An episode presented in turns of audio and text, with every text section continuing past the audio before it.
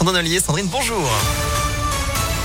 Bonjour Antonin, bonjour à tous. À la une, faudra-t-il bientôt un pass sanitaire pour aller travailler? C'est en tout cas ce que souhaite le gouvernement. La ministre du Travail reçoit ce matin les partenaires sociaux et les questions sont nombreuses, Gaëtan Barallon. Oui, d'abord, qui sera chargé de vérifier le pass sanitaire des salariés? La question se pose surtout pour les secteurs où les employés ne passent pas toujours par l'entreprise, comme les services à la personne ou encore le BTP. Combien de temps les tests pour les personnes non vaccinées seront-ils valables? La CPME demande une validité d'au moins 48 heures pour un test antigénique, 72 heures pour un test PCR.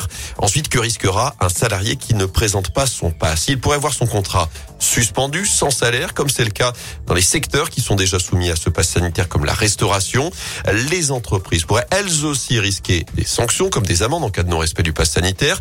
Un pass sanitaire qui devrait en tout cas se transformer en pass vaccinal d'ici fin janvier pour les lieux recevant du public. C'est ce qu'espère le gouvernement, comme l'a confirmé hier son porte-parole Gabriel Attal, alors que 5 millions de Français environ ne sont pas vaccinés aujourd'hui contre le Covid.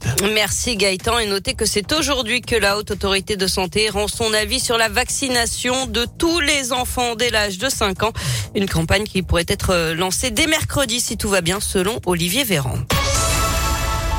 Dans l'actualité également, une personne en fuite après une agression au couteau à la gare d'Amberieu en Bugey dans l'Ain à une cinquantaine de kilomètres de Lyon.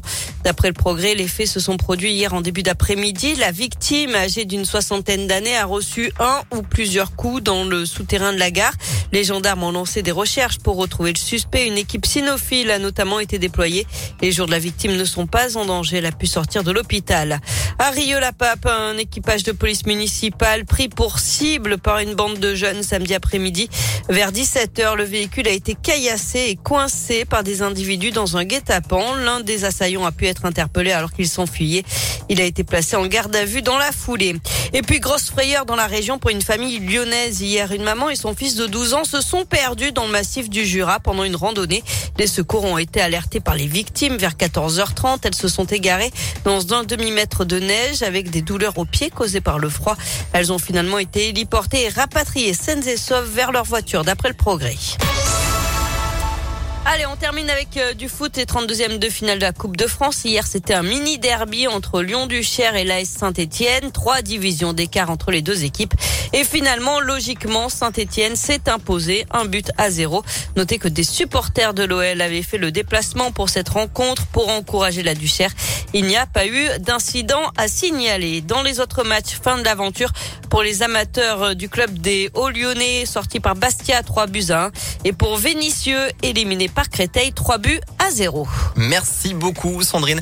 Prochain rendez-vous actu, actu avec vous dans une demi-heure. À tout à l'heure. On va rapidement faire un petit point sur le trafic. Hein. On a eu quelques, on a quelques petits ralentissements ce matin. On va vous signaler 2 km de bouchons sur la M6 juste avant d'arriver euh, en avant le tunnel sous Fourvière en direction de Marseille. Vous allez rencontrer 4 euh, km de ralentissement sur le périph' Laurent Bonnevet hauteur de Paris en direction de Paris et puis également 2 km de bouchons sur la 43 avant de rejoindre le périphérique. Bonne route à vous.